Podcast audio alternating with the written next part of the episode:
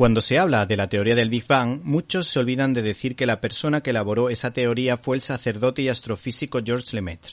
El caso es que la editorial SND saca a la palestra el trabajo del escritor Alejandro Nolasco, muy vinculado al medio televisivo y que se titula La quinta esencia de la ciencia a Dios y que hace referencia a una larguísima y productiva entrevista de unas 100 páginas en las que el sacerdote jesuita Manuel Carreira no da puntada sin hilo para hablar de religión, filosofía y sobre todo y muy especialmente del origen del mundo y de las estrellas pues este señor fue astrofísico de la NASA porque ha fallecido recientemente. O sea que si Stephen Hawking tiene una película, este señor se merece no una, sino dos películas. El entrevistador se ha preparado concienzudamente para enfrentarse a un crack de la ciencia como es este señor.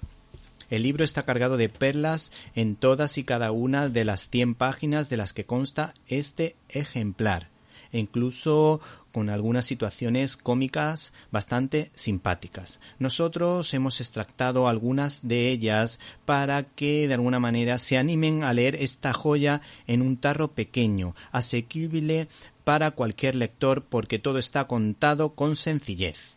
La primera de ellas dice lo siguiente con respecto al debate ciencia y fe. Ciencia y religión no son incompatibles, pero no puedo pedirle a la Biblia que me enseñe ciencia ni a la ciencia que me enseñe religión. Ambas cosas se complementan. Con respecto a la evolución, su forma de razonar es agudísima. Una araña no cambia el estilo de la tela con la moda. Una abeja no calcula cómo ha de hacer el panal para que éste sea más bonito. Hacen las cosas de manera automática, fija y estática. El hombre, en cambio, tiene libertad decide lo que quiere hacer y lo hace de forma responsable y libre. ¿Se puede explicar el Quijote por puro azar? A lo que responde de ninguna manera. Esto es algo que solo se da cuando existe lo que llamamos el espíritu humano, capaz de reconocer valores de otro orden como el valor de la dignidad de la persona, del conocimiento, de todo tipo de arte y del orden. El hombre sigue siendo lo que era, un ser capaz de buscar belleza, verdad y bien, de una manera que no tiene límites y por eso avanza la humanidad.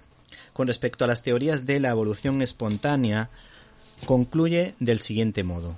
Hay una afirmación básica que nunca puede olvidarse. De la nada no sale nada. Es absolutamente anticientífico. Va en contra de los patrones más primarios de la física, sobre todo desde el punto de vista material y físico. No pueden perderse este libro, pues el padre Carreira afirma que desde un punto de vista mm, científico, o sea, desde la física, la resurrección es posible. Por último, de Hawking dice que podrá ser un buen físico, pero que le parece desacertado que dé lecciones de filosofía. Por otra parte, destaca la labor de Teilhard de Chardin, porque su teología trata de alguna manera de encontrar el sentido a la creación relacionándolo con la física. No se pierdan, por tanto, esta joya que les encantará. La quinta energía de la ciencia a Dios. Una conversación con Manuel Carreira.